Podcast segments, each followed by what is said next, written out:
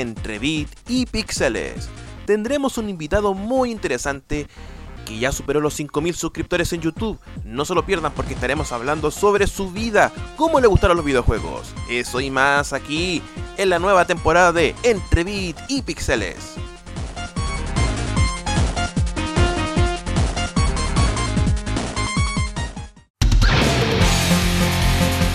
Gizar TV presenta con el auspicio de el mejor grupo de Facebook hoy por hoy para los ñoños, los que les gustan compartir memes, videos y demás, la República del Pixel. Puedes entrar directamente por www.republicadelpixel.cl. Está acompañándonos en esta nueva temporada de Entre Beat y Pixeles 2020.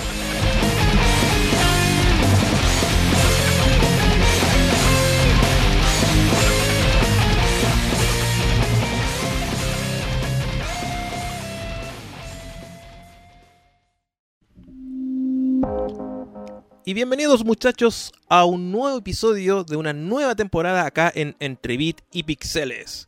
Temporada 2020, donde en esta temporada va a ser bastante especial porque eh, no solamente hablaremos de videojuegos como estamos acostumbrados en este programa, si es que han escuchado los otros programas y bueno, los podcasts los pueden escuchar también en Spotify.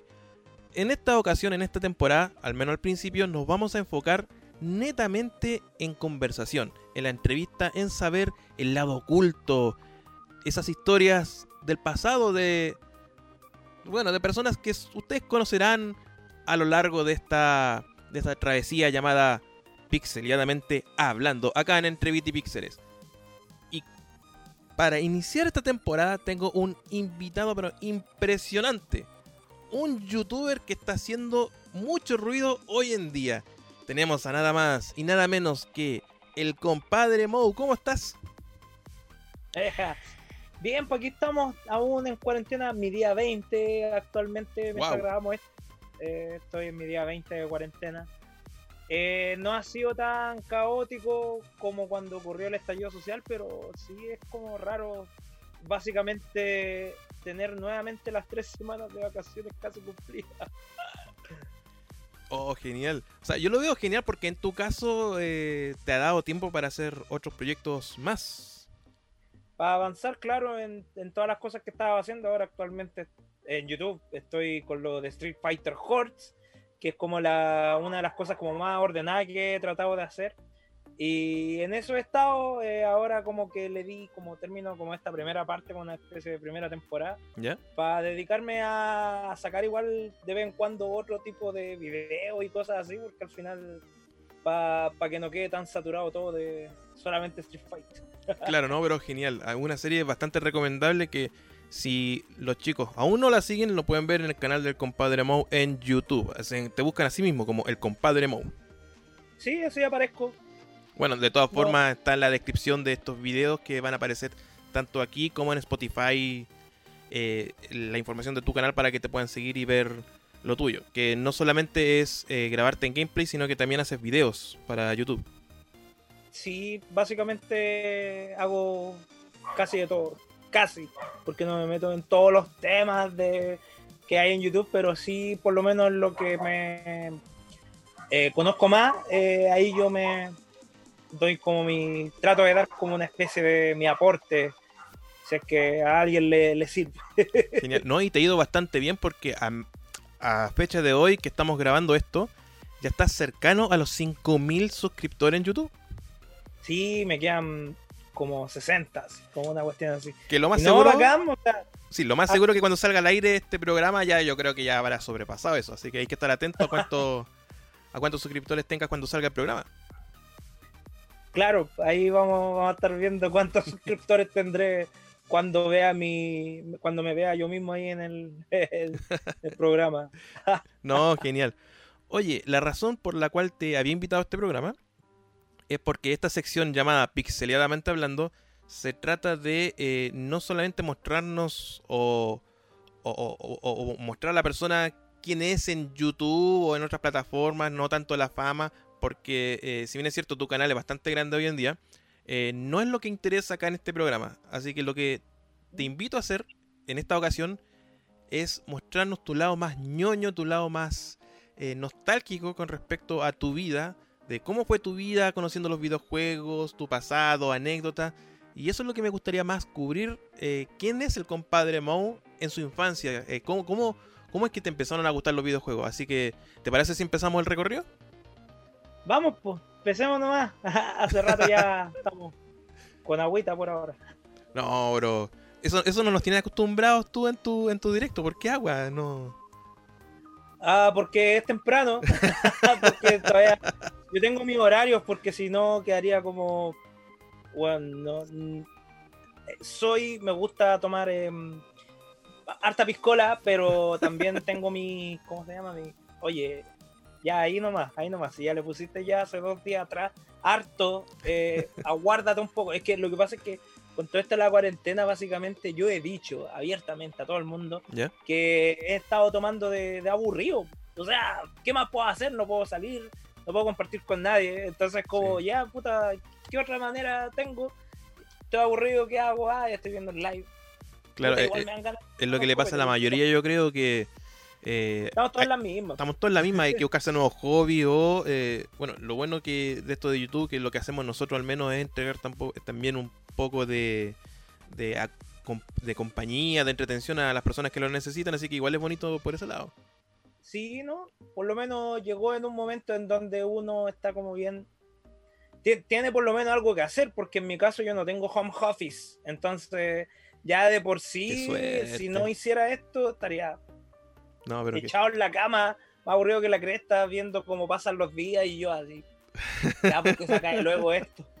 ya. Oye, entonces volvamos a, a tu pasado, a tus comienzos Sí. como, como niño, cuando eras un pequeño cuberto. Cuéntame, eh, ¿cómo conociste primero los videojuegos ya? Porque hay muchos que comenzaron a través de, de sus tíos, de, de algún primo, y visitando eh, alguien en, en- en la casa de alguien o algún amigo. Muchos parten de esa historia de esa forma. Pero en tu caso, eh, cuéntanos, ¿cómo comenzó el principio? La, la primera vez que viste un videojuego, ¿cómo fue? Eh, bueno, o sea, yo la primera vez que jugué un videojuego fue gracias a un primo, pero probablemente la primera cercanía que tuve frente a un videojuego, obviamente no lo jugué, pero sí tengo recuerdos de cuando íbamos a, mm, eh, a vacacionar a Cartagena Ya. con mis viejos, todavía no, no- no existía mi hermano, onda te estoy hablando, oye, tengo vagos recuerdos, ¿Cuántos años eh, tenías? ahí? pero yo tenía alrededor de tres años Tres años ya. es que igual hay fotos, en estos momentos no las tengo, pero hay fotos de cuando íbamos a vacacionar a Cartagena y siempre como que pasábamos los videos. Es que lo que pasa es que igual hay como una historia detrás de todo esto, porque mi papá, en los años 80, yo nací en el 90, en los años 80, cuando era un, un joven, eh, se puede decir, eh, como... Es que eh, en esa década mi- mis viejos pasaron los, los 18 años, entonces como que ahí como que mi papá empezó a buscar pegas y cosas Ya. así allá donde vivía antes en Cerrillo y él trabajó vendiendo fichas en un centro de arcade, entonces ya tenía como eh, como una cercanía con los videojuegos mi, mi viejo, ¿cachai? Entonces Claro. siempre que íbamos por Cartagena era como sí o sí pasar por un sector de arcades, por lo menos para ver qué, qué clases de juego hay ahora, ¿cachai? Claro, e- en era como para ver la, la moda que había para después recomendarlo y llevarlo a donde estaba trabajando, una cosa así. Eh, claro, pues que o sea, él estuvo trabajando vendiendo fichas, mi papá es fanático de Galaga, le gusta caleta Galaga. Hermoso. Eh, yo, yo creo que básicamente las primeras consolas que tuvimos en la casa no las compró directamente para que jugara yo. Ah, Era como para probar el producto, esto nos gusta él, y... po. ah, también. Entonces, claro, pues mi papá siempre le gustó Galaga. En los tiempos que pololeó con mi mamá, eh, me acuerdo que mi papá le daba fichas para que jugara Pac-Man, porque a mi mamá le gusta Pac-Man. Hermoso. Eh, y claro, básicamente por esas cosas eh, yo conocí los videojuegos. Ya, estábamos hablando de esto Pasó porque tú naciste en el año 1990. Yo nací en el 90. 90. O sea, estamos hablando que tres años tu primera eh, incursión, o al menos ver un videojuego fue a los tres años, O sea, por lo- por 1992, ahí.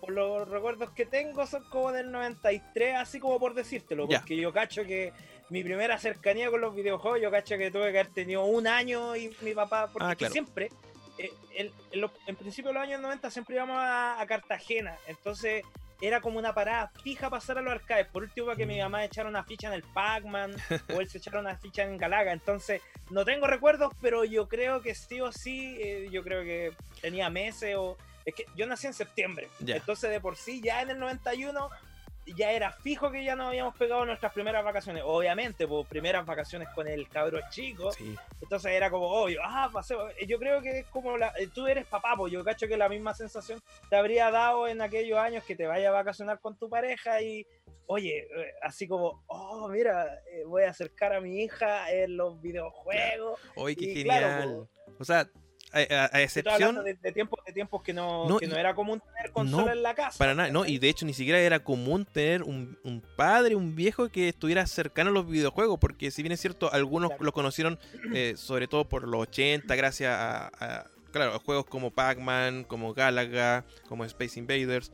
Fue como eh, la revolución de los videojuegos. Claro, en y, esos años, y, y los muchos también, claro, los arcades, otros lo conocieron por el Atari y todo eso, pero no eran acérrimos, eran porque los jugaban de vez en cuando, pero no eran fanáticos o no jugaban. En cambio, tus padres, sobre todo tu papá, desde un principio ya estaba con el gusto de los videojuegos, entonces le gustaba y, y lo que tú decías, o sea, trataba de mostrarte eso y se sentía feliz porque tú compartía lo que a él le gustaba contigo. Claro, pues. No, pues sí, pues claro. O sea, antes de tener como la primera consola en la casa, la única cercanía que había con videojuegos era yendo a los arcades. Mi No. papá la tuvo porque él trabajó en eso, pues entonces ya de por sí como que eh, había como una- un ambiente más así como... Pero no lo veía como tan fanático, sino que lo veía como entretención. Claro. Pero igual le llamaba la atención ver estos programas de videojuegos que dan en la tele, Ujú. eh, que claro, pues igual se quedaba él pegado viendo. De hecho, yo tengo recuerdos con mi papá viendo el estreno en televisión abierta de la película de Street Fighter, po, la última batalla. La vimos genial. juntos, yo me acuerdo. Y la de Mortal Kombat también cuando la estrenaron en el 3. Ay, qué Todavía me acuerdo, me acuerdo que la grabamos incluso en un VHS. No sé dónde habrá quedado. Ay, qué hermoso. No, creo que fue la, la primera película de Street Fighter, la de Van Damme. Que esa la grabamos en un VHS. Y claro, pues vimos el estreno televisado de esto y fue como, hoy tengo esos recuerdos también, ¿cachai? No, qué genial. Oye, eh, cuéntame un poco, eh, ya, si bien es cierto, tu, tu papá te indujo o, o te mostró el mundo de los juegos, sobre todo los juegos arcade, ¿qué pensaste tú en ese momento? Eh, ¿Qué sentías y qué creías y qué, qué- pasaba por tu mente al ver eh, esos, esos pixeles andando en pantalla? Es que mi, mi primera impresión con los videojuegos, así como, ¡buah! así como, oh, esto es, eh, fue en la casa de un primo que es como dos o tres años mayor que yo, que hace 20 años ya no vive en Chile, así que hace rato no nos vemos, pero igual tenemos contacto. Y claro, pues el hecho de que él era más grande, eh, tenían como, como que tenían que darle más diversión, ¿cachai? Claro, Y, y claro, en lo, ponte tú como en el año 94, mediados del 94, porque todavía me acuerdo que no existía mi hermano, ya, o sea, un año eh, después de esta situación que comentaste al principio. más o menos, Ya. claro. Es como para darte un aproximado lo, lo primero que te dije. Ya. Bueno, fuimos a la casa de este primo y ellos tenían la, eran dos primos, y tenían la NES, la Nintendo NES. Wow. y tenían el, el Super Mario 1.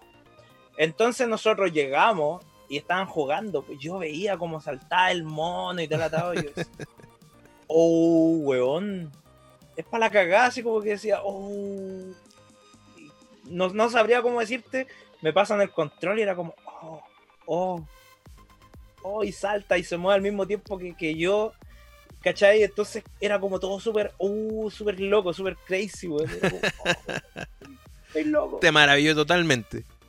Sí, no. Y claro, por la NES. Y, y claro, pues yo, yo le decía a mis viejos, oye, vaya de los primos, quiero, quiero seguir jugando y tal, tal". Mis primos no eran de esos primos que. de, de los cabrones, sino que ellos eran los primos que tú querías y, Ah, y ellos te querían bueno. también a ti y decían, juega nomás, juega nomás. Aprovecha. Yo le pasaba control, no, sigue jugando tú, si yo lo tengo todo el rato. No es como lo, el otro tipo de primos que los hueones se meten en el juego y no te pasan nunca el control. Claro, y, y tenés que verlo Como por que te tratan como el ahí. hermano chico. Sí, y, y tú los veis nomás, así como que onda, así terrible triste. O te pasan el control desconectado. tipo. De hecho, más adelante voy a comentar una de esas anécdotas. Vayamos, vayamos por cronología. Allá vamos. Entonces, básicamente mi, el primer videojuego que yo jugué, del cual yo disfruté, obviamente, y qué loco fue el, el Mario 3 en la Nintendo NES, como en el año 93 tuvo que haber sido. No, 94. Entonces, recapitulando. Conociste los videojuegos a través de tu papá que trabajaba en, en un local de arcade vendiendo fichas y ahí conociste los primeros videojuegos eh, en arcade. Arcade, como le No, dicen. no, o sea, eh, a mi, eh, mi papá trabajaba antes que yo naciera en la cuestión de los Ah, arcades. ya, Yo o sea- conocí los arcades Por él. cuando fuimos a Cartagena a vacacionar. Ah, ya, perfecto. ya. Íbamos siempre a los arcades. Ya, eso fue, claro, cuando tenías tres años. Y después eh, conociste ya la, menos, la primera videoconsola para ti, que fue la Nintendo Entertainment System, en la casa de tu primo con el Mario 1. Eh, sí, sí, tenían el Mario 1, no recuerdo si tenían el Duck Hunt, pero sí recuerdo que tenían el Mario 1 así fijo en esa consola. Ya, entonces, y ese juego te flipó mucho, como dices, eh, acabas de decir, te dejó vuelto loco. Por el hecho de, que podías mover al personaje como tú quisieras y, y era diversión y como que yo quedaba loco, porque yo siempre le decía a mis viejos, oye, llenan de los primos para que para jugar y todo la Como dije, "Nena". Claro. Ya, ¿y, qué pasó con eso? Eh, ¿Se entusiasmó tu papá al querer comprar una, la primera videoconsola en tu casa? Sí, mi papá eh, dijo, no, o sea, sí o sí hay que comprar esto porque... Genial. Mira, en, en esos tiempos no era común tener un VHS en la casa, como Mm. para divertirse viendo por último películas. Entonces, básicamente mi diversión única, siendo hijo único, ¿cachai? No, no tenía hermano todavía, eh, fue eh, eso, ¿cachai? Onda, eh, viendo monos, no teníamos cable, ¿Ya? y claro, pues, o sea, era la única diversión que tenía, el resto me, me aburría. Mi papá trabajaba, entonces no, él no podía jugar conmigo y te la estaba. Claro. Dijo, ya, esto sí, o sí hay que tener una consola en la casa. Hermoso. Entonces, básicamente, en la, ya cercano, no, de hecho fue en Navidad de- del 93, Ujú. que mi papá llega y ya, el, el típico regalo, una caja, uno lo abre, y era el Creation que tenía ahí al lado tuyo, con la carátula de Street Fighter. Esta maravilla. Este fue Sí, tu primer fue- regalo de Navidad, tu primera primera videoconsola. consola. ¿Y sabéis por qué exclusivamente fue esa Creation? Bueno, obviamente no, no era porque eh, porque tenía hartos juegos y todo lo atado, sino que la consola te la mostraban. Bueno, también era caro tener un Nintendo NES. Sí, ¿cachai? era bastante. Entonces, claro, porque con la portada sale la, la consola, básicamente es la misma de la NES, ¿cachai? Sí, eh, un símil, pero casi idéntico. De hecho, en ese entonces las Creation eh, eran bastante buenas porque eran, si bien es cierto, era un Nintendo, no eran NES on la chip en ese entonces, como hoy en día las PlayStation. Era un NES de verdad con su circuitería y todo, pero un poco más reducido. Obviamente no la misma calidad, pero eh, pero era, era un NES a toda regla eh, y más pequeño. Entonces tú tuviste esta, la que estoy mostrando ahora, que la denominada la Super Creation. De, de ver al Bison en la caja, pues. Ahí está. De hecho, claro, en esta aparecen los personajes de Street Fighter. Y es porque, claro, la Creation en ese entonces se tomó, eh, ¿cómo decirlo? Agarró el caballito de batalla porque uno de sus juegos de memoria era un- uno de los juegos chinos de Street Fighter. ¿A ti te Sí. pareció eso, no? Eh, sí, pues sí, no, sí, me, me aparecía el Street Fighter. Mira, de los que recuerdo Sí, que sí. yo viví en esa consola es que está el Street Fighter, está el Mortal Kombat, ¿Ya? eh, uno de Kung Fu. GR Kung Fu, el, el Mario.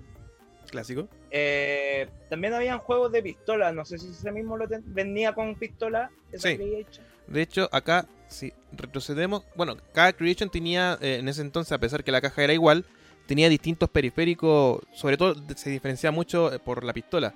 No sé si se nota, acá esta pistola era, claro, más parecida a la de las primeras Creation que, que están en el mercado. Yo me acuerdo que tenía esta misma, pero eh, venía, en vez de esta pistola, venía como un revólver, parecido al del juego de Konami. ¿Cómo es que se llama el de Konami? El... Ay, ¿cómo se llama? Bueno, yo creo que el público lo va a saber cuál. Bueno, o ahí voy a dejar una imagen. Lethal Enforce. Ah, me acuerdo. De hecho, puse imagen mental. Lethal Enforce. Ese juego que era de, de Super para poder disparar en la pantalla. Eh, venía con una pistola similar. No sé si el, el tuyo tenía. ¿Qué tipo de pistola tenía? Uh, ahí ya, ya no recuerdo. Recuerdo que había juego de pistola, Ya. que podía jugar Duck Hunt, Claro. podía tan- jugar uno de que le tenéis que disparar a uno co- como en el oeste, que se ponían al medio. Will le Goodman. y se le salía la gorra. Sí, el Will Goodman era ese. Sí, y el otro que había era como de un edificio que tenías que dispararle a los malos El Hogan y Halley. no pitearte a una mina que aparece. Sí, el Hogan Halley. Recuerdo que salían esos tres juegos y los que mencioné. De, más que había más, pero eh, esos son como los que tengo recuerdos yo, ¿cachai? Sí, sí, es muy probable que tú hayas tenido la misma que yo tenía en ese entonces, que eran como 64 juegos distintos. Y, y donde Claro, venían es- esos juegos... Sí, obviamente, después...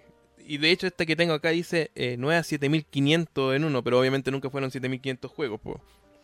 Era, era- nunca era la época de los chinos. O sea, tú tuviste esta que, para bien, eh, y yo lo digo para bien porque eh, esta consola es una consola doble, la, la Creation, porque no solamente permitía jugar juegos en cartuchos de Nintendo, sino que también podía ponerle eh, los cartuchos en ese entonces llamados Family, que eran los juegos de Famicom.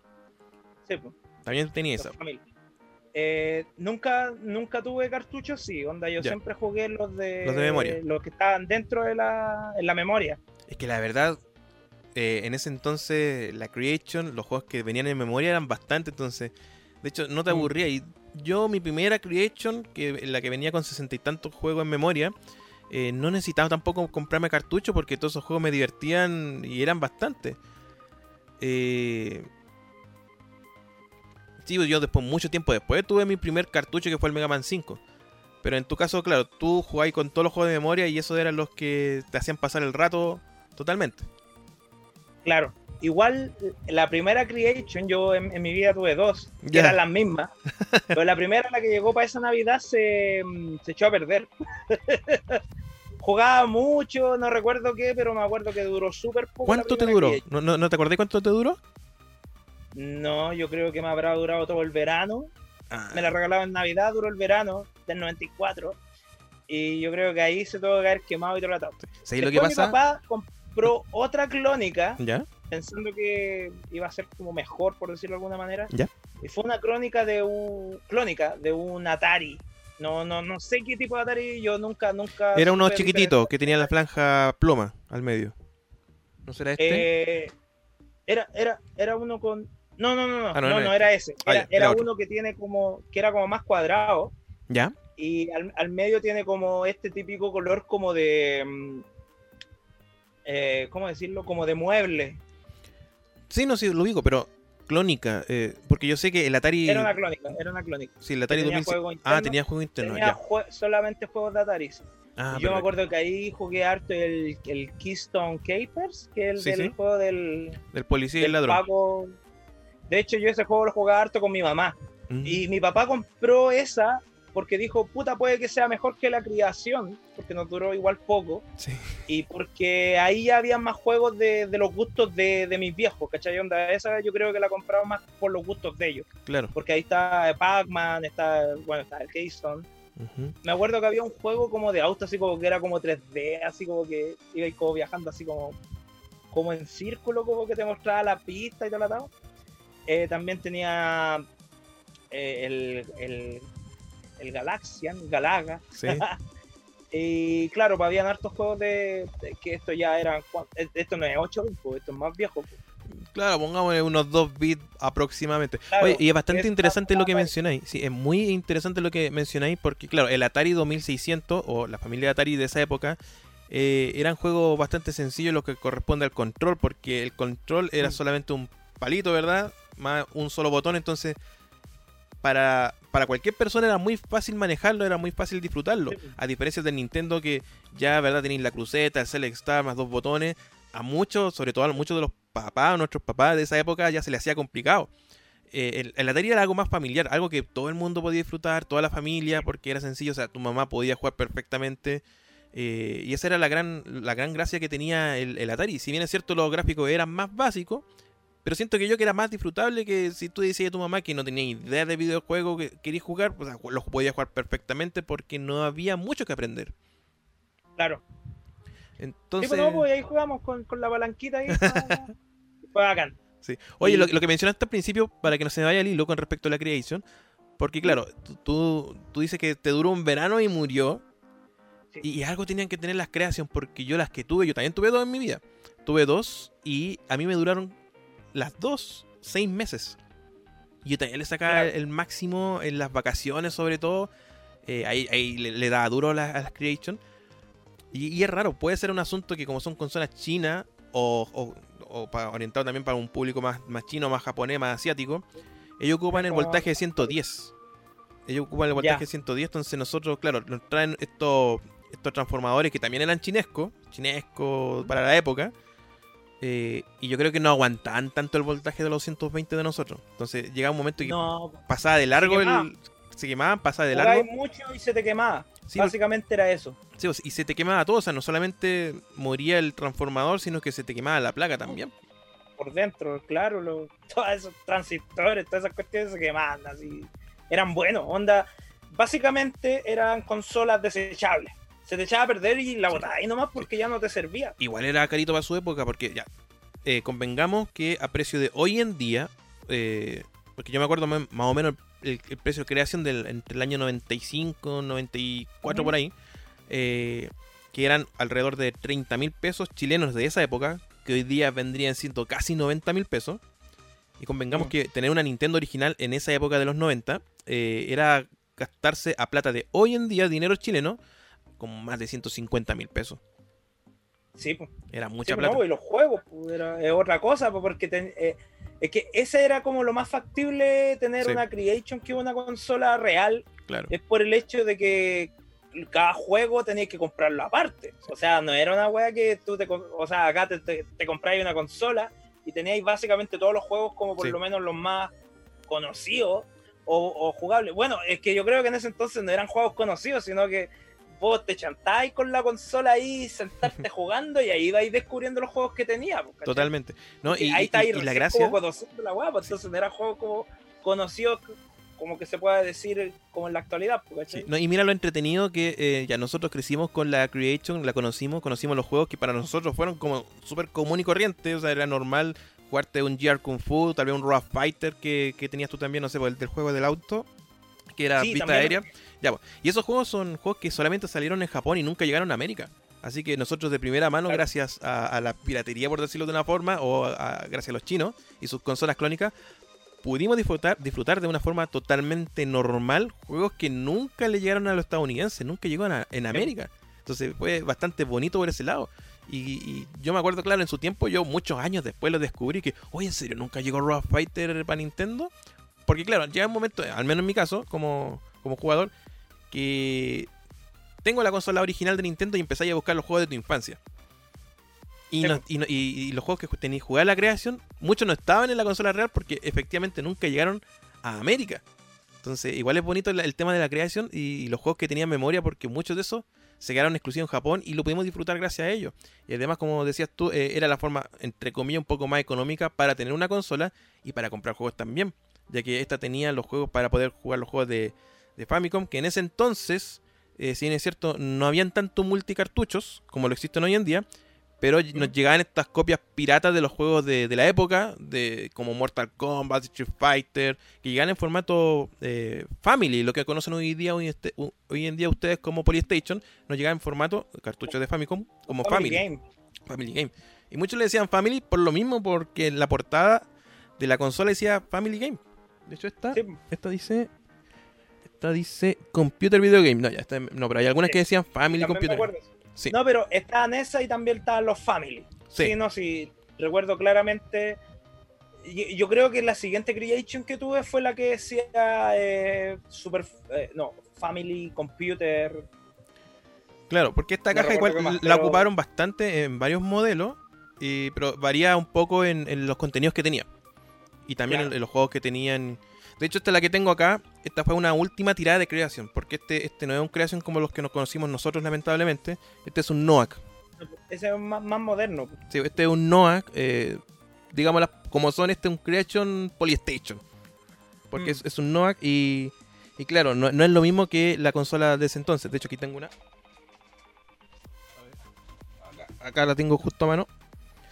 Que sería esta, así era. Era es similar a una NES como pueden ver, apreciar los, niños aquí en pantalla, los que están en Spotify, entran a YouTube ahora. y aquí tenemos un cartucho de la época también de estos poli que arribita se conectaban y podían jugar los juegos de Famicom en este caso. Pero que aquí a nosotros nos llegaron siempre estos juegos piratas donde venía Street Fighter, Mortal Kombat, Fatal Fury, Tekken, jugamos en esa época. Sí. Todas esas variantes. Oye, entonces me dijiste que eh, ya, creación no les duró mucho, porque claro, se enviciaron mucho y No, yo, yo- yo ¿Cooperó? creo que tuvieron que- tuvo que haber durado no más de dos meses. A, a lo más estar tres meses. wow. Pero recuerdo que, claro, que estaba terminando el verano, se quemó y cagamos. Entonces, Es que le- igual en, en sí. la casa éramos dos los que jugábamos. Ya. O sea, si no estaba yo, en la noche estaba mi papá jugando. De hecho, mi papá a veces esperaba que yo me durmiera. Y ya, habían veces, porque antes vivíamos en una casa en Cerrillo, que claro, por las piezas estaban como conectadas. Entonces, mi papá me mandaba a dormir y muchas veces yo hacía el dormido. Entonces, ponte tú que como a las 12 de la noche, mi papá se levantaba y se ponía a jugar piolita ahí mientras mi mamá estaba durmiendo. Se ponía a jugar Mario y yo escuchaba el sonido, me levantaba. Oh, ¿Qué estoy haciendo? Uy, pero padre, papá. me O sea, claro, por eso duró poco. el- Yo en mi caso jugaba solo el Creation, claro, en tu caso no eras tú solamente, era, era tu papá también, entonces, claro, el- yo Éramos creo que... dos, éramos dos. Yo usaba la consola todo el día porque era el único medio de diversión que tenía. O sea, la De consola hecho, estaba prendida 24 horas al día, o sea, pobre consola le hicieron, le dieron como caja. Eran, eran esos tiempos en que mi, en, en que mi mamá me. mm, Eh, ¿cómo, cómo decir? Me, me amenazaba diciendo: Oye, no jugué más, más de una hora porque si no vas a quedar ciego tanto ver tele. Estar con la weá en la tele. Como un, clásico eso. Oye, Era la entonces, típica amenaza. ya, entonces se echaron la consola porque jugaron bastante, bastante, y se entiende porque ya son dos personas, no solamente tú, sino que tu papá Sí. también, que le daba como caja. Eh, Ahora entiendo por qué duró muy poco, o sea, sí, totalmente comprensible. Y gracias a eso, claro, decidieron comprar un Atari de estos clónicos que era parecido al modelo tradicional, ¿verdad? Con su franjita de madera, pero esto tenía juego en memoria. Mi Y- papá lo decidió comprar porque tenía los juegos que jugaba él. ¿Cachai? Que no eran tan uh, modernos Claro. como Oye, la NES. Y, y gracias a eso, claro, tu mamá pudo jugar más contigo, o sea, compartir más, porque, claro, como habíamos dicho, no era tan complicado. Eh, tu mamá, gracias a la Atari, también cambió un poco la percepción de los juegos, porque, claro, podía participar ella también. O, o- o igual pensaba que, oye, si es que también no jugué mucho, eh, no te envicí. ¿Cómo fue? Es que, lo que pasa es que una vez que se quemó la creación, queda- eh, quedamos todos con la sensación de, oye, no, pues no podemos estar siempre comprando una consola cada vez que se caliente. Entonces, cuando ya tuvimos esta, esta Atari clónica, nosotros la cuidamos. Ah. Onda decíamos, ya, juguemos un par de horas, la dejamos apagada, que se enfríe, después volvimos a jugar. De hecho, yo tengo recuerdos con mi mamá eh, jugando de noche un rato el Kingston Capers Sí. antes de acostarnos, ¿cachai? Ya, Entonces, esos son como, como recuerdos, pero claro, la, la Atari la quisimos cuidar un poco más. Aún así, igual se nos terminó quemando a pesar de que la cuidamos. Entonces, como e- era como el hecho de que era una consola más china, ¿cachai? Por, por decirlo de alguna manera. Aparte que en ese tiempo igual mi papá estuvo trabajando de noche y mi mamá eh, estaba embarazada ya de mi hermano. Entonces, eh, como que entre los dos tratábamos de jugar como para cuidar esta consola que, que igual nos duró mucho más. Pues yo creo que nos habrá durado unos seis meses más, ¿cachai? Pero igual se terminó quemando. Es que eran... Puta, yo creo que igual en ese tiempo estas weas chinas igual la hacían o puede ser por el voltaje también y todo lo tal, Sí. pero de por sí ya se eran eran consolas desechables como dije pues, Sí. te duran un tiempo y tenían su caducidad así como en cualquier momento ¿cachai? Claro, que independiente de, aunque se viera un poco más robustas estas consolas, eh, igual eran de calidad obviamente muy inferior al original, si lo comparamos con el original totalmente.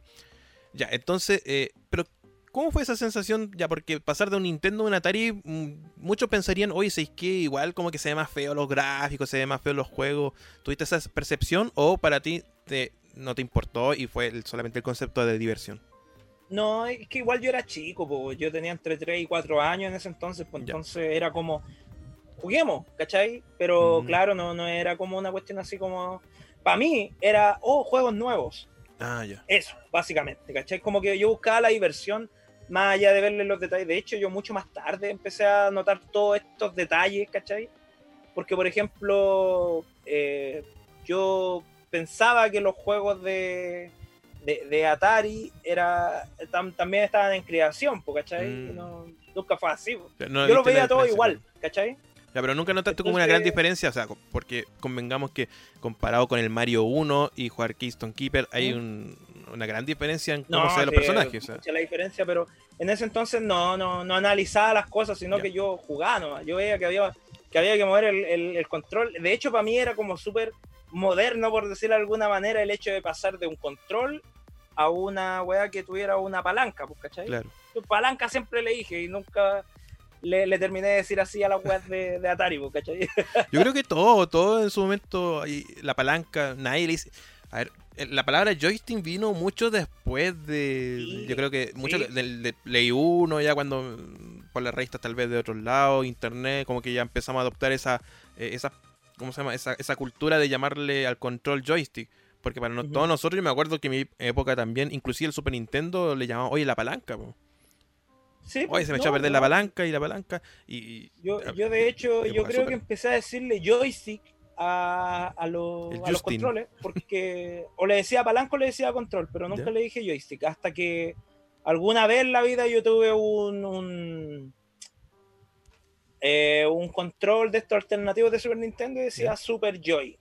O Super Joystick, creo que es. No me acuerdo del todo bien. Pero claro, esa weá decía joystick y ahí como que me empecé a acostumbrar porque, puta, yo siempre fui como. Eh, yo no decía dame bebida, sino que decía dame Coca-Cola. Yo aprendí a leer y a todas las weas que, que tenían como un nombre, yo le decía el nombre de la marca, no decía el nombre de, de, por sí, ¿cachai? Sí, era algo bastante común, de hecho, eh, yo creo que es algo de nuestra cultura igual, porque muchos de los productos que consumimos en esa época, yo creo que hasta el día de hoy, igual le seguimos llamando más por la marca que por el producto. El confort, pues, güey, eh, el lo papel mismo. higiénico le decimos confort pues. y es una marca confort nomás, pues, Exacto, nadie le dice papel higiénico y, así podemos estar con muchas cosas. Mm.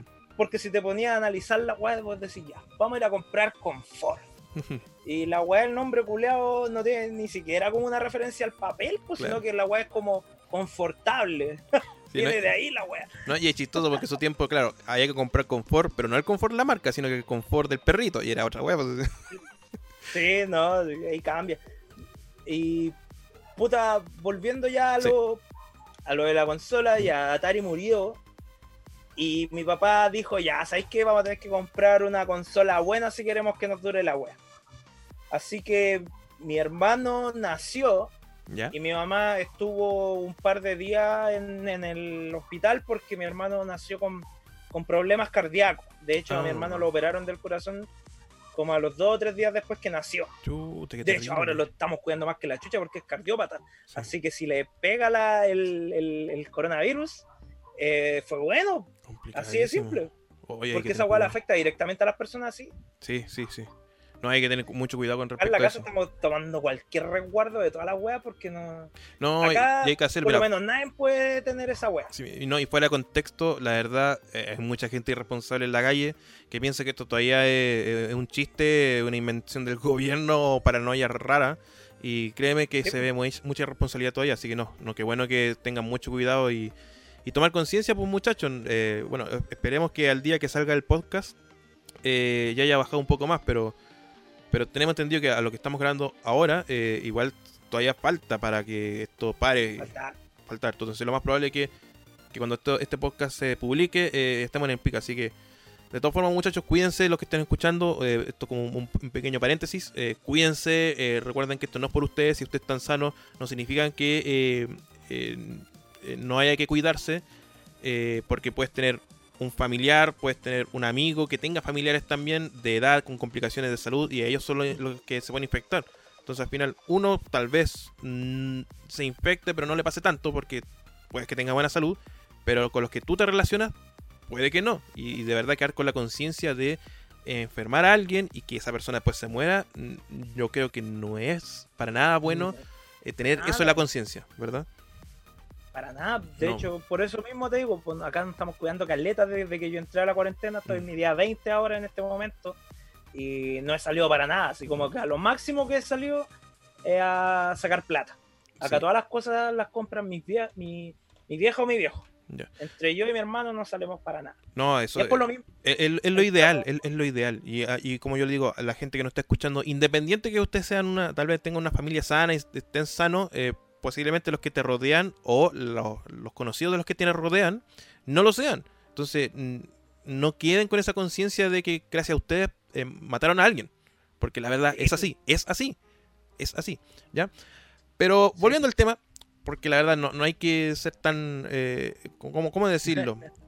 No, no hay que plantarse tanto en eso. La idea de este programa también es distraerse, ¿verdad? Y pasarlo bien. Sí, pues obvio. Es, es más que nada por un comentario que salió. Sí, totalmente, totalmente. Que no está de más tampoco también- decirlo. Eh, es- También es- esto mismo, Mm. también esto mismo es lo que estoy comentando, porque mi hermano nació el 23 de diciembre del año 94. Ya. Así que ya mi mamá creo que dos días estuvo previo al, al parto y ya se sabía que mi hermano venía con problemas cardíacos. Por lo que la Navidad ese año la pasé solo con mi papá, en la casa de mis abuelos, ¿cachai? Porque mi ya. mamá estaba en la, en la en el hospital porque mi hermano nació un día antes de, de Nochebuena, pues, ¿cachai? Oh. Entonces, eh, claro, pues fue igual en cierto punto fue como súper triste esa Navidad porque estábamos todos con, con esa sensación de que a mi hermano lo iban a operar Sí. dos días después. De hecho, no lo operaron al tiro por las fechas destinas, ¿cachai? Onda, ya el 26 de diciembre lo, lo operaron, ¿cachai? Que nació muy justo en la, en la fecha, entonces no podían poner como fecha. Sí, pa- totalmente. No, complicadísimo. O sea, me imagino, me imagino la, preocupación, ¿verdad? Obviamente Mm. no es una Navidad porque te importa más, ¿verdad? De cómo esté tu, en este caso tu hermanito recién nacido, Sí. ¿verdad? Tus papás también están más preocupados eh, que, que compartir, ¿verdad? Una festividad que, digamos, las cosas son, es, un- es una moda que, bueno, aunque antes se veía un poco distinto, pero, Sí, eh, eh, pero era más importante la familia en este caso. Eh, Pero ya, Sí, po. lo operaron y, y sa- y salió todo bien, porque obviamente hasta el día de hoy Sí, está, no. está con ustedes, eh, pero salió Sí, todo bien entonces la operación en esa época. Tiene 25 años, tiene una hija de 3. Tiene una hija. Va a, va a cumplir 7, 18, 19, 20, va a cumplir 4 años, weón. Ahora en mayo. Cuatro años. Bueno, para los que eh, no saben de qué estamos hablando, estamos hablando del hermano del Mo, el Chiqui. Sí, El Chiqui. hermano, sí. Ya que lo pueden ver bastante en los. cumplir 4 años, eh, que lo pueden ver bastante en el canal de Compadre Mo, que a veces participa con él. El Chiqui, Sí. o sea que tiene una hija de cuatro años ya. Wow. Papá responsable y todo, ¿no? Sí. Buena. De hecho, de hecho, por eso mismo no, no está mi sobrina acá en la casa. Sí. Está en la casa de su mamá porque para no sacarla, para evitar sacarla con todo lo que está pasando y aparte que mi hermano también tiene este problema, entonces no puede salir y ir a buscarla, ¿cachai? Claro. Bueno, en ese caso mi papá se haría cargo, pero igual es como un poco complicado toda la situación. Sí, pero no, claro, ahí está creciendo la, la cabra chica. No, qué genial. cumple cuatro ya. Que van, así que súper chocho tu, tu hermano ahí con su hijita. Me imagino que Sí. quiere arte y todo y comparten arte y todo. Qué buena. Eh, fuera, Entonces, ya, entonces ya, eh, lo operaron y ¿qué pasó después? Pasa esta triste Navidad en la cual no. eh, eh, sí pasó el viejo Pascuero, pero fue como súper piola, fue todo súper light. Ujú. Eh, light. Eh, lo pasé con mis tíos, que en ese entonces eran más chicos, eh, la casa de mi abuelo, allá Ya. en Cerrillos también. Ujú. Y claro, pasamos una Navidad súper piola, ¿cachai? Porque igual es como tradición y también como para salir un rato de todo esto. Porque tampoco vamos a dejar que los cabros chicos, en este caso adultos, Sí. eh, hablando de eso, no, no vamos a dejar que, que esta cuestión empañe la, la- esta fiesta para los cabros chicos, ¿cachai? Claro. Entonces, claro, eh, vimos al viejo Pascuero pasar por, por fuera de la casa, ¿cachai? No, fue, igual fue súper bonito a pesar de la tristeza que, que había en ese- e incertidumbre, Sí. porque todavía no operaban a mi hermano. Mi hermano estaba nacido, pero todavía no lo operaban. Lo tenían en esta como incubadora, Sí. ahí a la espera. Entonces, claro, pasa esta Navidad y, y mi papá me entrega una carta del viejo Pascuero que me dice que esto vale por un Super Nintendo, ¿cachai? Oh, ya.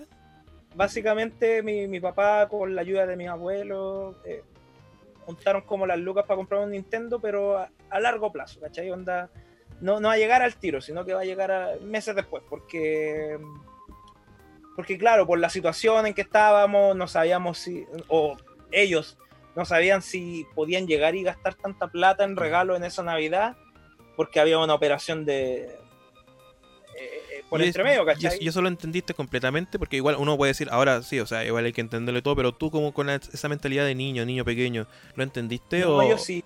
Perfecto. Yo sí, porque yo, yo pedí a mi hermano, yo pedí tener un hermano. Ah, genial. Entonces yo estaba súper entusiasmado por tener un hermano, porque yo, igual el año 94 estuve en pre-kinder, entonces yo veía a niños, a compañeros, ¿cachai? Y claro, pues a veces lo venía a buscar la mamá, o a veces lo venía a buscar el hermano, ¿cachai? Mm. Y claro, pues esas mamás eran como más, más adultas, pues, ¿cachai? Onda tenían un hermano ya que tenía como 10 años, ¿cachai? Que entonces podía ir a buscarlo al, jardín. Sí. ¿Cachai? Entonces, claro, pues yo veía eso y decía, uy, yo también quiero tener un hermano. O sea, súper emocionado, o sea, claro, me imagino, súper emocionado por el nuevo hermanito, claro, le, causa este problema. básicamente, básicamente para mí mi regalo de Navidad iba a ser mi hermano. Ah, qué genial. ¿Cachai? Cuando se anunció que iba a llegar en diciembre, yo quería eso. Yo no, yo no estaba ni ahí con un regalo si venía mi hermano, ¿cachai? Sí, totalmente. Entonces, eso, es lo que yo, yo, yo siempre quise, por lo menos. Entonces, claro, yo estaba más entusiasmado por porque mi hermano estuviera, ¿Ya? Más, que, más que recibir un regalo más allá de todo, ¿cachai? Entonces, claro, eh, una operación de urgencia igual es como algo complicado sobre todo monetariamente. ¿cachai? Sí, totalmente. Y, te, eh, pregunto esto porque, mm, ya, independiente del asunto complicado y todo, eh, nosotros, no sé si muchos niños en esa época, uno no le toma el peso a lo que es el dinero ni la plata. Entonces, ah, no, tú, no sabías eso. Eh, pero sí, tú entendías que había un asunto complicado, que había que tener paciencia. Y una vez que todo se mejorara, iba a llegar este, este regalo que, que estaba, como entre comillas, prometido a través de una carta. Claro, es que lo que pasa es que yo cuando chico yo nunca fui de, de, lloriquear por tener algo. ¿Cachai? Onda, es típico que vaya a un lugar, ven juguetes los cabros chicos y lo que... Sí, sí. No, yo no era eso. Yo era ah, como más piola. Era más tranquilo, onda. Yo, yo prefería que me llevaran a la casa de mis primos a jugar a, decir, oye, yo quiero tener una consola igual. Ya. ¿Cachai? Básicamente a mi papá le nacía traer esto. No yo lo pedía, ¿cachai? Yo a ah. lo más yo pedía que fuéramos a donde los primos a jugar. Ya. ¿Cachai?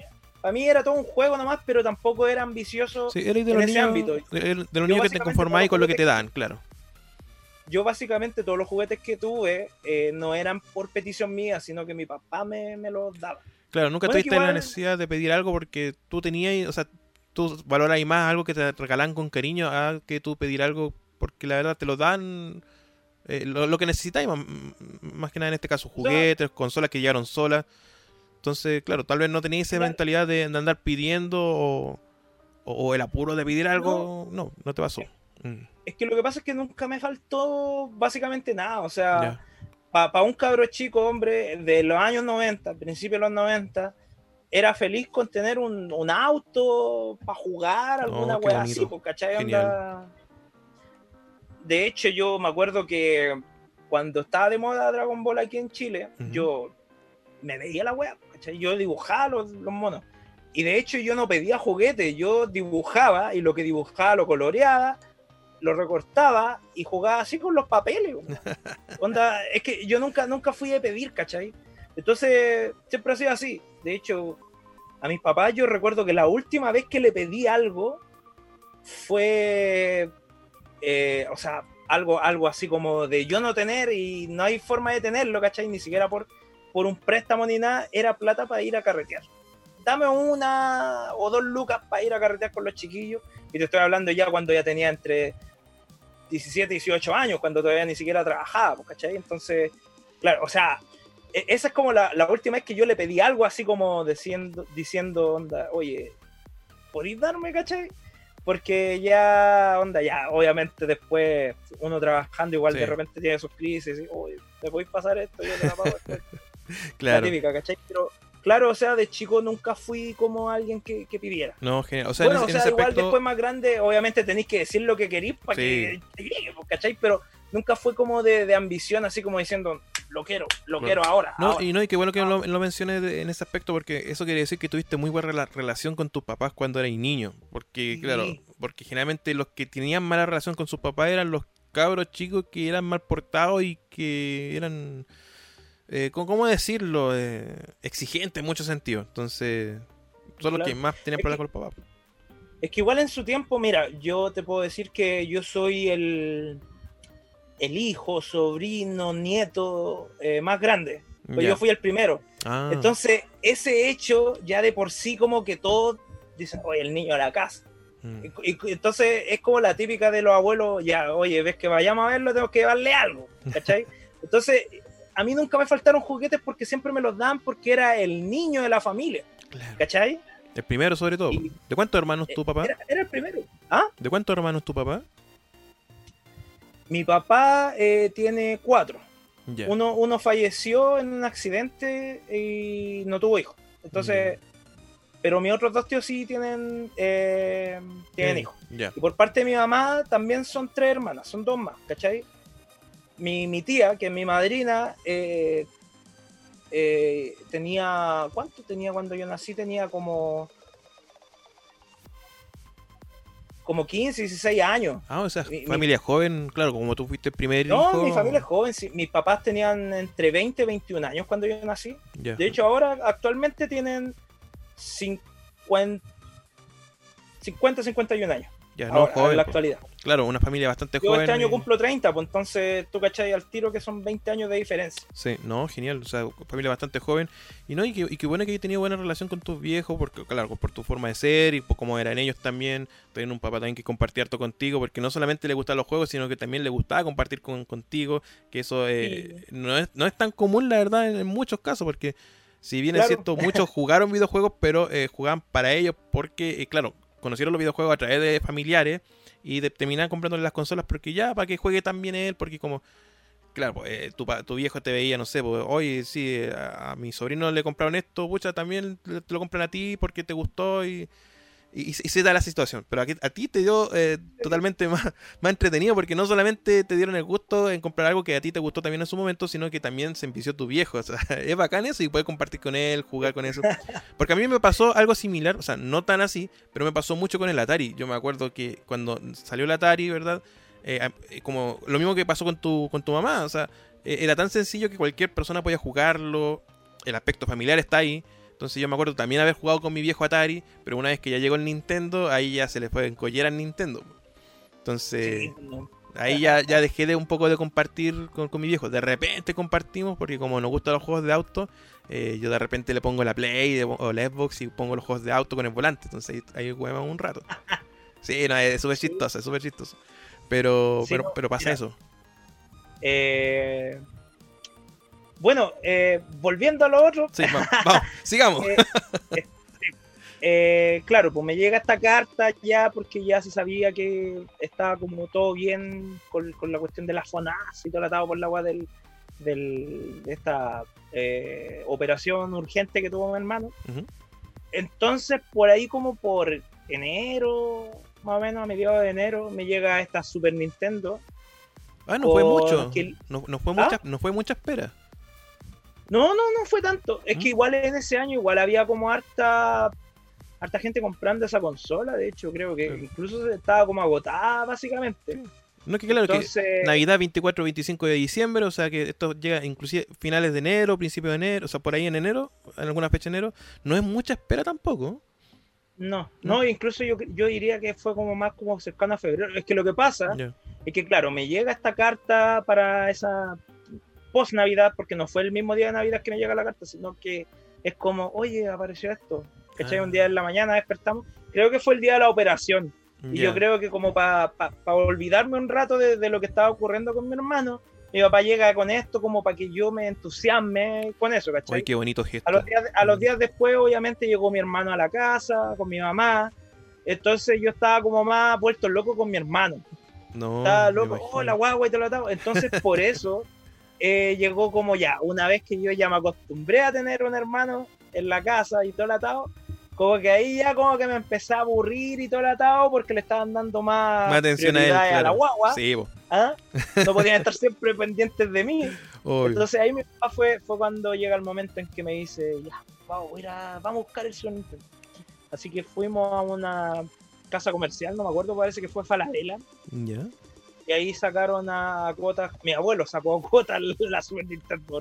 Mi papá, sí, más bien la pagó mi papá, pero mi abuelo la, pagó con la tarjeta. Estamos hablando principio del 95. Y ya estamos en el 95. O sea, igual un gran salto de eh, en unos 3, 4 años partiendo de un Nintendo, pasando por un Atari y ¡pam! cae el Super Nintendo, o sea, 95. Eh, ¿Cómo fue ese, e, esa primera sensación con, con la Super? ¿Cómo, ¿Cómo te llegó? Ya, claro, fueron a, al- al- al- a esta casa comercial, lo compró tu abuelo a crédito y todo. Llega a tus manos, ¿qué pasó ahí? Eh, puta, yo quedé loco porque esta consola ¿Con qué juego venía? era eso. No, sí, eso iba a decir. Eh, era una consola que venía con dos joysticks y ve- venían dos juegos. Venía Killer Instinct y Super Mario World. Upa, y ahí viene el fanatismo ya que vamos a ver más adelante. El Sí. Killer y el Mario World, tremendo juegazo. O sea, tenía más encima con el, con el CD del Killer Cuts. Sí, Oh, qué maravilloso bundle. es que realmente era como un pack que hicieron. Sí, Onda, obviamente era el Super Nintendo con Killer Instinct en la, en la caja y todo el atado. Pero eh, había, este, estos eran como los remates que quedaron de Navidad, básicamente. Mm, Porque Pero- estaba como con una wincha de estas típicas como de oferta. ¿ya? Y ahí tenían el, el Mario World. Oh, genial. ¿Era, ¿Era el primer modelo o el segundo? El primero. Oh, El- hermoso. El, más bonito. el que tiene el reset.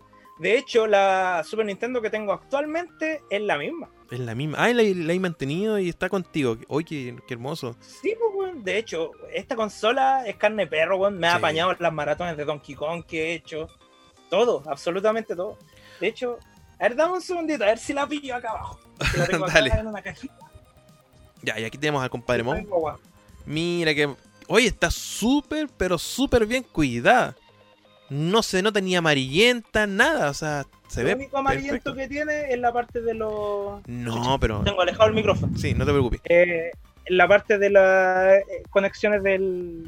No, nada. de los po. joysticks. So- solamente Pero eso. claro, Generalmente la parte de arriba es la primera que, que, que coopera no, con nada. respecto al color. No, se ve perfecta. Se ve, absolutamente nada. Se perfecta. No, y qué bueno que aún la mantengas porque es un. Me imagino que nostálgicamente es algo sumamente importante para ti. Y no, la he cuidado más que la cresta, igual. Pues. De hecho, claro, en los tiempos que yo no la usé, siempre se, guardó en una caja de zapatos. Entonces, mm, ¿La caja original voló? no, murió al tiro. No, sí. Es que en, en esos tiempos uno no. No le tomaba Uno, uno hasta la consola. ¿no? Sí. La, la caja las botas. hecho, consola esta siempre estuvo en el en el comedor en la parte de, de abajo de la tele, pues, ¿cachai? Que era como estas típicas que tú la abrís como de vidrio y todo lo atado. Ah, perfecto. Donde abajo está como el típico bar, ¿cachai? Sí, sí. Ahí siempre se mantuvo conectada a la tele, pues entonces nunca... De ahí no salió hasta un- sus buenos años. Hasta que nos cambiamos de casa. Ya Mm. después ya yo vivía aquí solo en la en mi pieza. Y te la tenía la. Claro, te la Y claro, eh, los tiempos que no se ocupaba, yo la guardé en una caja de zapatillas y ahí siempre se mantuvo, ¿cachai? Ya, no, o sea, no. Claro. Y como se ve, está súper bien cuidada, así que. No, qué, qué hermoso que la tengas. Lo único que se me ha echado a perder de esta consola es, el, obviamente, los joysticks Mm, por el uso, claro. y el, el transformador. Ya. Alguna vez se me quemó el, el transformador. No, pero, pero es importante eso, o sea, para que vean que las consolas originales de verdad que son buenas porque se puede quemar el transformador, pero a la consola no le pasa nada. A diferencia de lo que nos pasó antiguamente con las creaciones, que quemó el transformador, pasó toda la corriente y quemó placa y quemó todo. Ya, entonces Claro. te llega este, este Super Nintendo con dos juegos, pero hermosos que son Mario World y Killer Instinct. Al tiro pasamos al tema del Killer porque yo sé que hay mucho que hablar con respecto a eso. Mario World, ¿qué fue para ti? Uh, Mario World, weón. Para mí, personalmente, el mejor Mario de la historia, de la vida. Pues, es, es mi juego favorito de Mario, yo siempre he dicho. Super Mario World es el, el juego que cambió mi perspectiva en los videojuegos en ese entonces. Para mí fue como, weón, Para no ir el saltando. pues, el, Yoshi. Para no ir saltando en la historia, o sea, por si nos pasamos ¿Mm? algo, tú partiste con conociendo el Mario 1 en la NES. Eh, desde la NES hasta el Super Nintendo, ¿tuviste la oportunidad o la posibilidad de conocer los otros Mario? Eh, los otros Mario yo los jugué ya una vez que arrendamos el Mario All Star. Ya, esto fue en Super Nintendo, o sea, fue mucho después. O sea, an- antes de ese Mario World que conociste, ¿no conociste los otros juegos? Eh, eh, el, el- el Mario 2 y el Mario 3 no, no lo No. tuviste la oportunidad de No, de conocerlo. hecho, nunca, nunca lo he jugado en Nintendo NES. Yo creo que te, hice un comentario una vez que cuando hiciste la, la, la maratón de Mega Man el año pasado, ¿Ya? es que tú me hiciste jugar el Mega Man 1 en, en la NES. Sí. Ahí yo creo que te hice el comentario. Yo creo que no, no jugaba NES desde hace. Yo creo como unos 25 años atrás. Desde la vez que yo jugaba con mis primos eh, Super Mario. Porque Es que lo que pasa, ¿Mm? lo que pasa es que después, eh, con los amigos que yo me relacioné, ya sea compañeros de curso y todo lo atado, todos tenían Super Nintendo o tenían Ah. consolas más modernas. Entonces, nunca tuve la oportunidad de tener un, un amigo que aún conservara una NES. Y los que la tuvieron, eh, cuando yo los conocí ya la habían vendido Ah. como para tener una consola más moderna. Claro, porque pon- Y todo eso, pongámonos en entonces- contexto, eh, era 95, o sea, ya habíamos avanzado bastante en la, en la generación de consolas. De hecho, eh, estamos ya cerca de la Play 1, de la Saturn 95-96, o sea, tam- estamos cerca de llegar a esa, a esa generación. Pero... eh, No, eh, pero sí, hasta, hasta el día de hoy existen consolas que yo nunca las he tomado o las he visto en persona, como la. Saturn, ¿cachai? que por darte ya, un ejemplo. Ya va a llegar, ya va a llegar Nunca he eso. jugado y nunca he visto la consola así como frente a frente. Ya, sino ya va a llegar eso. Tranquilo que ya Sí, va a llegar ese sí. momento y, y ya sabemos por qué. No, no, no vamos a adelantar, pero ya va a llegar ese momento. Eh, sí, es que te pregunto, porque claro, tú me mencionaste que eh, ya partiste con Nintendo, eh, pero te compraron la primera consola que, pa- pa- eh, que fue la Creation, la Creation. Eh, pero en ese transcurso, porque ya Creation ya no te duró tanto, sabemos que no te compraste juegos para Creation, eh, solamente jugaste No. desde la consola porque después vino la Atari y también venía juego en memoria, no te compraste juegos, pero eh, tú me mencionaste que teníais familiares y teníais un primo, ¿verdad? Que a donde conociste tú la NES en primer lugar, que fue en la original. En ese transcurso, con las visitas a tus primos, porque eh, igual se puede haber dado, eh, ¿no tuviste la, pos- la posibilidad de conocer otros juegos? O sea, que ellos compraron, no sé, oye, sé que ahora compré eh, X juego, ya, tal vez no Mario 2, Mario 3, pero sí otro tipo de juego. Eh, es que mira, básicamente, cuando llegó el boom de Super Nintendo, que justamente yo tuve mi Super Nintendo, ¿Ya? mis primos vendieron la consola para tener una Super Nintendo. Ah, ya. O sea, antes de tener tú una Super, no, no tuviste la posibilidad de jugar otros juegos. Aparte de antes de, de que te regalaran ese Super, no tuviste la oportunidad de jugar otros juegos en la casa de algún familiar. Solamente lo Eh, que no. mencionaste. No, no, no. Es, Ah, es que igual el, el año 94 fue un año bastante frío, Ya. ¿cachai? Hubo- no, no, no sé si estaré del todo bien, pero en ese año aquí en Chile creo que se desbordaron canales, eh, hubieron lluvia intensa, entonces básicamente el invierno lo pasábamos en casa. Ah, ya, no, había mucha 94. salida. Más, más encima, añadiéndole a todo esto que mi mamá estaba embarazada, mi papá no tenía auto, ¿cachai? Onda, el que tenía auto era mi, era mi abuelo, ¿cachai? Pero claro, mis primos eh, que tenían la consola NES eran familiares por parte de mi mamá. Ah, ya.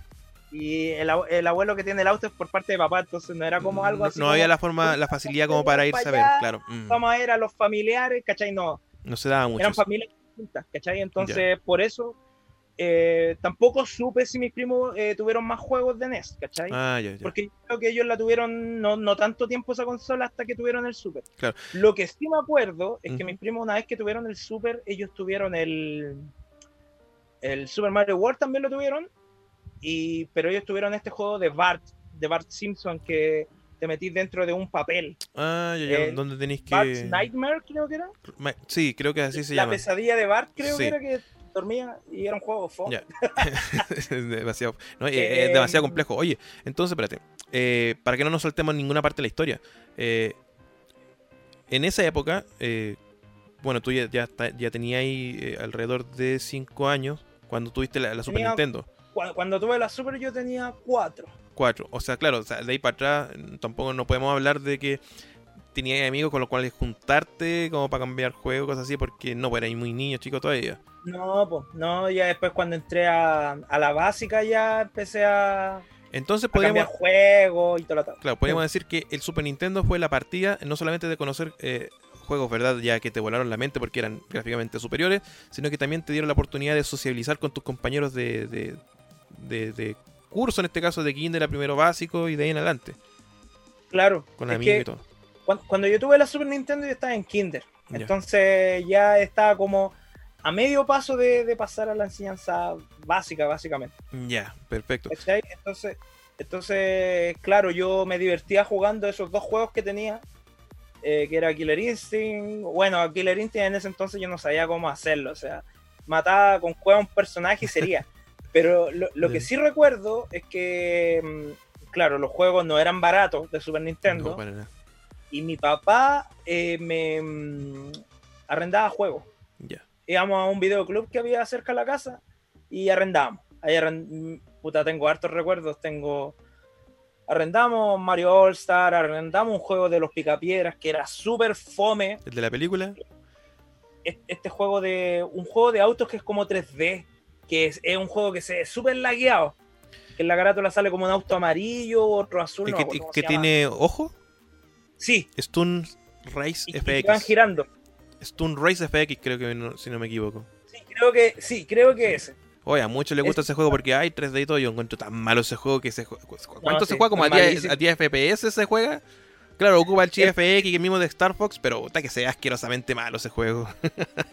Sí, no, sí, es malísimo. Sí, de hecho, siempre, puta, hubieron caleta de veces que arrendábamos juegos que eran malos.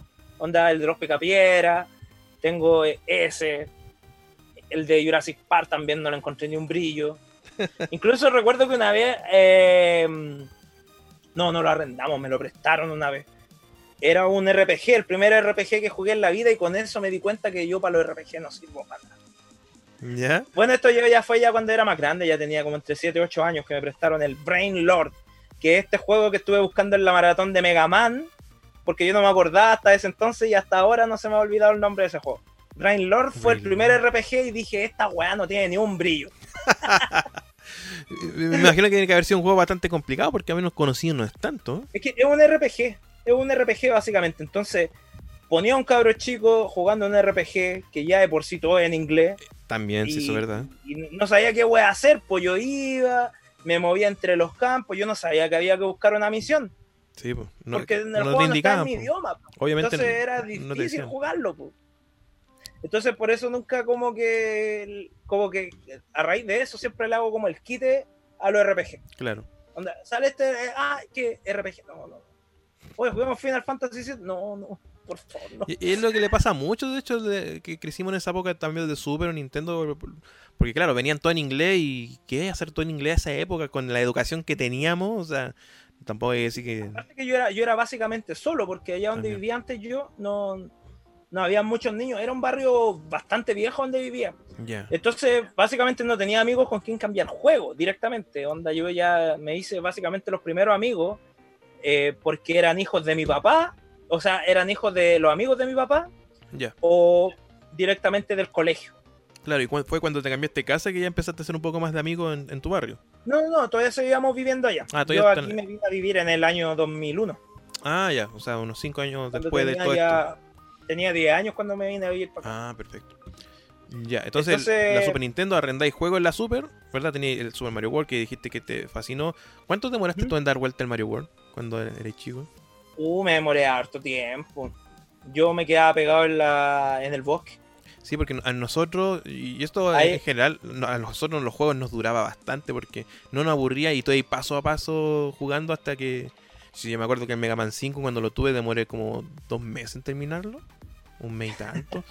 Porque uno también no estoy to- no, uno no está todos los días jugando, pero a su vez estoy avanzando poco a poco. Porque iba a ir descubriendo y todo. Nadie, no había nadie que te enseñaran. Eh, tal vez en tu época sí existía la revista Club Nintendo, pero también. Nunca tuve revistas Club Nintendo.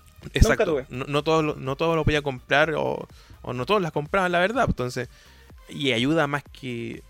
Claro, para un niño de 5 años, eh, no, pues, o sea, ¿quién, quién te va a decir cómo jugar? Nadie, pues. Internet existía Claro. tampoco, nada para nosotros. Sí, pues no, pues. Recuerdo que me llamaban la atención cuando la veía en los kioscos, pero no. A mí lo que me compraban sí eran los álbumes que de lámina. Ah, es- eso los conexionaste, lo, lo. ¿Algún recuerdo de algún, algún álbum que te haya interesado bastante de esa época? Eh, puta, mira. Yo. El primer álbum que tuve en la vida fue el del Rey León. Que de hecho yo hace unos meses atrás me lo pillé en el Bio Bio y a ojos cerrados me lo compré.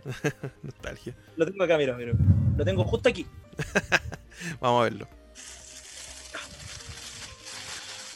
Por aquí lo tengo. Yo dije, no, esta weá la tengo que comprar por nostalgia. Directamente por nostalgia me lo compré. El loco lo vendía a 10 lucas Y me vio tan interesado, tan así, me dijo, ya, bueno, te lo dejo en 6. ¡Ay, buenísimo! Aquí está. Ahí está, de Salo, con el logo antiguo de Salo, que mira qué hermoso. Y este álbum es, es así a lo largo, pues no es como el típico. Que parecía cuaderno o libro, claro. Este es como a Claro. lo largo. No, qué buena. Obviamente no está completo, pero sí, lo quería tener netamente porque este fue el primer álbum que tuve en la vida. Entonces, Ese fue el primer álbum que de- tuviste. Pero ¿cuáles ¿Ah? fueron? habla- claro, ese fue el primer álbum que tuviste, pero ¿cuáles fueron los relacionados con los videojuegos? este era básicamente relacionado porque yo eh, jugué a Rey León. Ah, a Rey León. El, el- hecho, álbum, el álbum ¿Ah? está, está basado en el juego del. No, no, está basado en la película. Ah, ya. Pero- Por eso, por eso te preguntaba. Pero claro, pasé el alcance y tengo anécdotas también que de hecho arrendamos el Rey León una vez, lo jugábamos y todo atado y yo llegaba hasta la segunda etapa. Tú sabes que es difícil, es cabrona. La etapa de la, De de la jirafa y esa wea, sí. Entonces, No, sí, muy- yo avanzaba en la etapa y llegaba hasta la parte que había que hacer el salto doble. Yo no Uh. podía hacer un salto doble. Es que hay que ser muy, muy lo exacto. Hay que ser Mi muy papá me pasaba ese salto doble. Ah, ¿tu Siempre que llegaba a esa parte, papi, pásame esa. qué entrete, qué buena.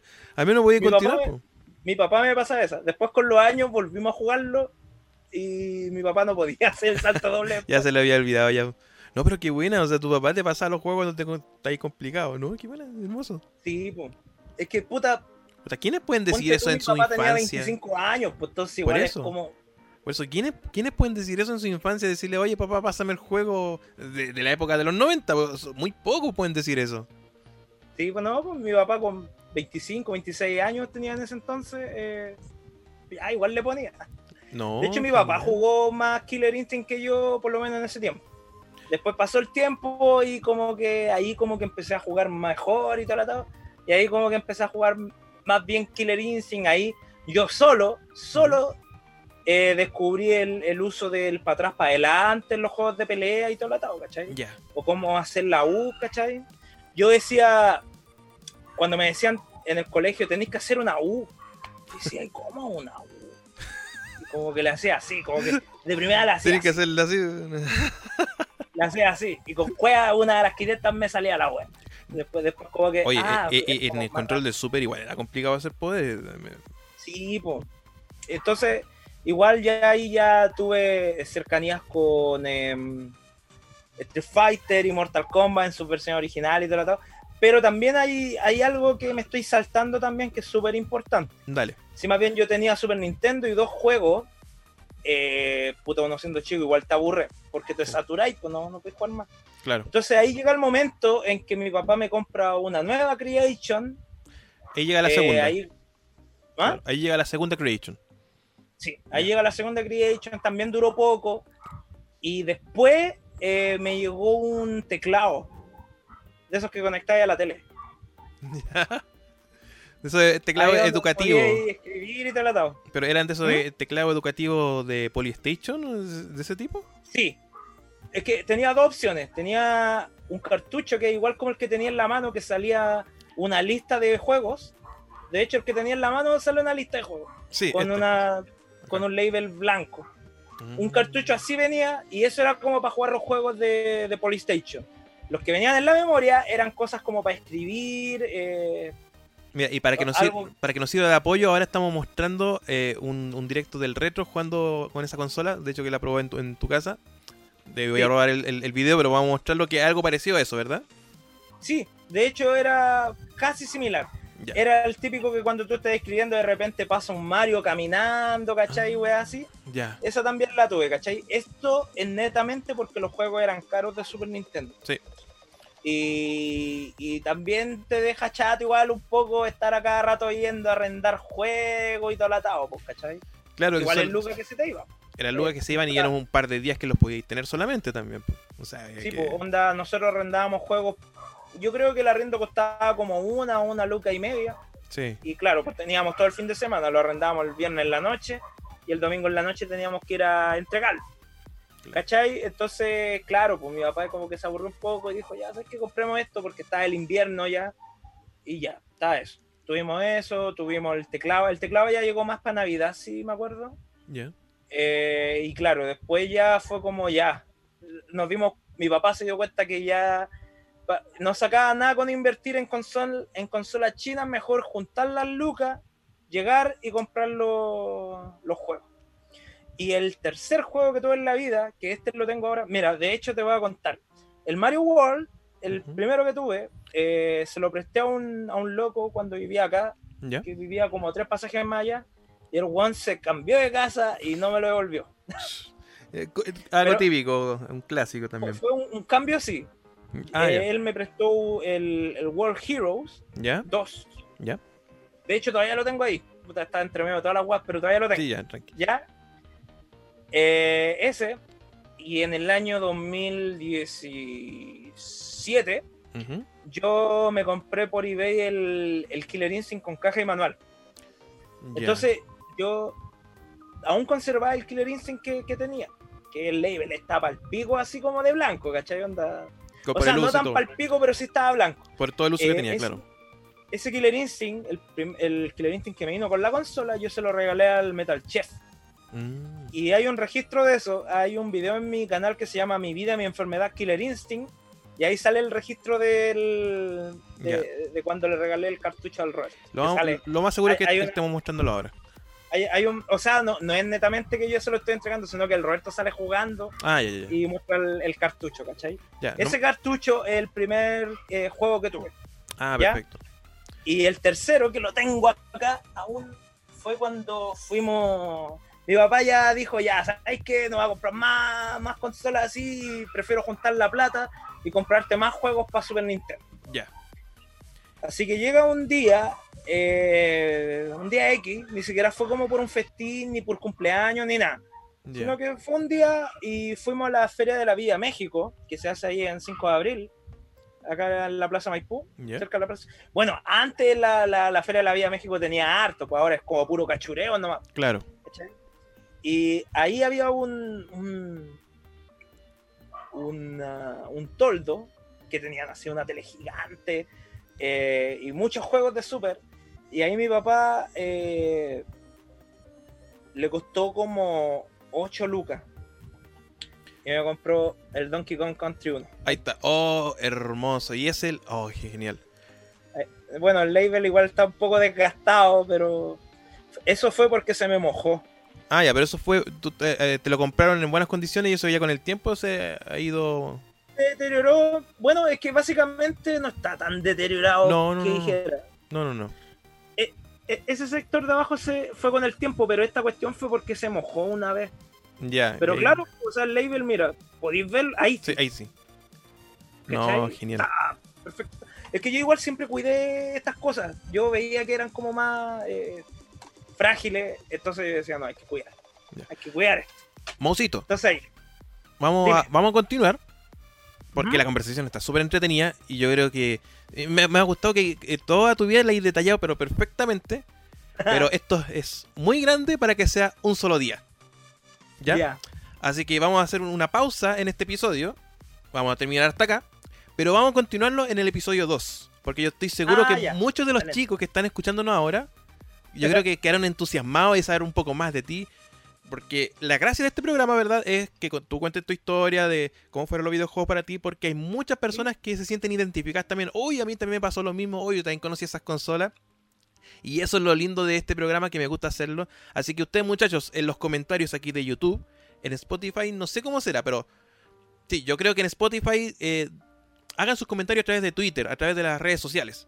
¿Ya? Donde estén escuchando este programa, den su comentario, den su historia también, porque esto va a ser muy bonito, va a ser muy lindo. Que ustedes también compartan su historia y nos comenten a nosotros.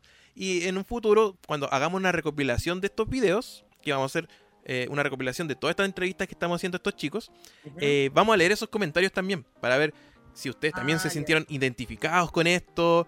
eh, porque muchos, estoy seguro, pero estoy segurísimo que muchos de los que han escuchado este programa hasta ahora están diciendo, uy, sé que yo también me pasó lo mismo. O yo tuve un vecino Claro. que le pasó lo eso. O sé que, pero a mí en mi caso me pasó esto, yo tuve este tipo de juego. No, a mí la Crazy me duró un mes nomás porque también le di como caja.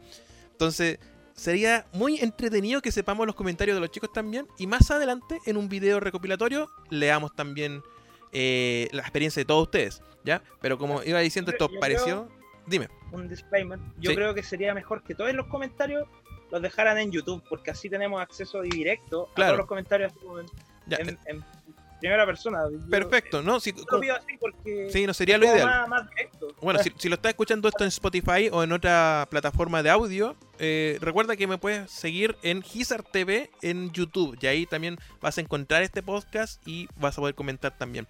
Entonces, Mausito, esto es muy grande para que sea una sola noche, un solo día. Así que vamos a dejarlo hasta acá. Pero vamos a continuar con tu vida. Vamos a continuar con tu, con tu travesía gamer. Porque no, no sé si te gusta el concepto gamer. Hay muchos que no le gustan. Yo no me siento gamer, yo soy jugador. Eh, yo, no soy como Windy. no me, no me afecta, pero de todas maneras yo no me siento tan gamer porque yo no soy una persona que esté eh, todo el día respirando videojuegos. Claro. Yo juego cuando quiero jugar, cuando siento las ganas, pero no por obligación, por decir, oye, Sí, yo, yo- yo- igual digo porque hay muchos que de hecho se- hasta se ofenden porque oye, a mí me gustan los juegos también, pero yo no me siento gamer, no soy gamer. Pero la verdad, hay, hay que igual dejar un poco más, más amplio este concepto porque si nos gustan los juegos, así como existen los ñoños, existen los nerds, nosotros somos gamers porque nos gustan los videojuegos. Algunos más, algunos menos, pero nos gusta y al final de cuentas eso es lo que nos une a todos nosotros. Así que, Claro. eh, mantente la espera porque esto lo vamos a continuar. Antes, antes de cerrar el último capítulo, quiero mostrar un... Yo probablemente este es uno de los juguetes más antiguos que tengo. ¿Ya? De hecho, este yo lo tenía guardado en un baúl de juguetes que tenemos en la casa. ¿Ya? Cuando ya nació mi sobrina, eh, desempolvamos ese baúl y aparecieron muchos, pero muchos juguetes que me trajeron N recuerdos. Genial. Muchos juguetes que, que nosotros obtuvimos por las cajitas felices. Ya. Y este en especial es súper importante porque este básicamente no lo pilláis en cualquier lado. A ver, a ver, a ver. Que Pa- a ver. mi mamá cuando chico eh, me metió al club Capo, que era este club de, de cartas, del jugo Capo, Sí, sí. que tenía los monitos, y aún conservo esto, que es Eugenio Frambuesa, ¡Ay, qué nerd de los genial! capos, y Hermoso. este eh, tira, tira agua. Uh, uh, uh. Y esto es probablemente uno de los juguetes más antiguos que tengo Oh. de la, de la, de la cultura pop de los Sí. 90 que hubo aquí en Chile, weón. Uy, me trajiste harto recuerdo porque al ver ese monito, ya, si bien es cierto el que tiene esto es como para tirar agua, que un, algo más on-exclusive para los del miembro del Club Capo, yo me acuerdo haber jugado con eh, esos que eran como linterna. No sé si te acordáis de eso. Ah, sí, sí. Sí, de hecho, eh, también salieron unas pistolas de agua con- Sí, que no eran como esto, que tú lo apretáis, sino que era como más pistola, así, con el monito. Y de hecho, hasta habían unos que todos los girabas y eran como un helicóptero. Sí, También. también. Así que, no, genial. Oye, ustedes también comenten esos recuerdos ahí en, en, en YouTube, en, los- en la caja de comentarios. Eh, ya, como este es el primer episodio, igual, digamos, antes de terminar, eh, ¿dónde te pueden ver por si no te conoce o si te están viendo por primera vez aquí en este programa? ¿Dónde te pueden buscar? Eh, mira, eh, lo céntrico y directo está mi canal de YouTube. Eh, lo pueden buscar como el compadre Mou directamente en el buscador de YouTube. Ponen el compadre Mou y les sale. Eh, va- van a salir igual a hartos canales amigos también que, que ahí el Gizar después los va a entrevistar igual. Tienen que aceptar los giles culiados. no, pero eh, sí, en YouTube soy como el compadre Mou. eh, tengo el resto de las redes sociales, Instagram, Twitter. Lo reviso súper poco, sí, porque es como para puro ir a llorar nomás Twitter. Eh, me pueden buscar Sí. como Mou Chaos, Ya. M-O-U-K-H-A-O-S. Eh, así más, Así más simple, las redes sociales. como el compadre Mou porque suena muy largo para la etiqueta y todo lo todo. Y en Facebook tengo mi fanpage que también es el compadre Mou. Bueno, cualquier cosa se meten a cualquier video de mi canal y en la descripción están los links directos por si me Sí, quieren preguntar. De todas formas, claro, de todas formas en la descripción vamos a dejar los links de lo que estamos hablando, así que tampoco no se, no se preocupen, pues, va, va a estar todo ahí, sí, va a estar todo obviamente. Toda la bibliografía también va a estar aquí en, en la descripción, en- al menos en este caso en YouTube.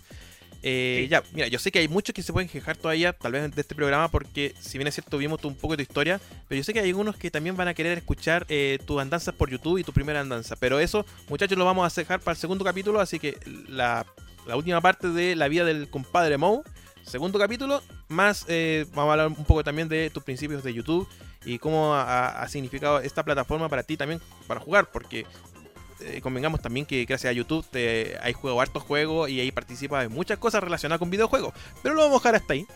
Así que, muchachos, hijos del Pixel, nos vamos a ver en un segundo episodio. Estén atentos la próxima semana, ¿ya? Así que eso, hijos del Pixel, cuídense mucho. Besitos a todos. Y, ¿cómo era? Mua, mua. Chao. Chao. Y chao, chao.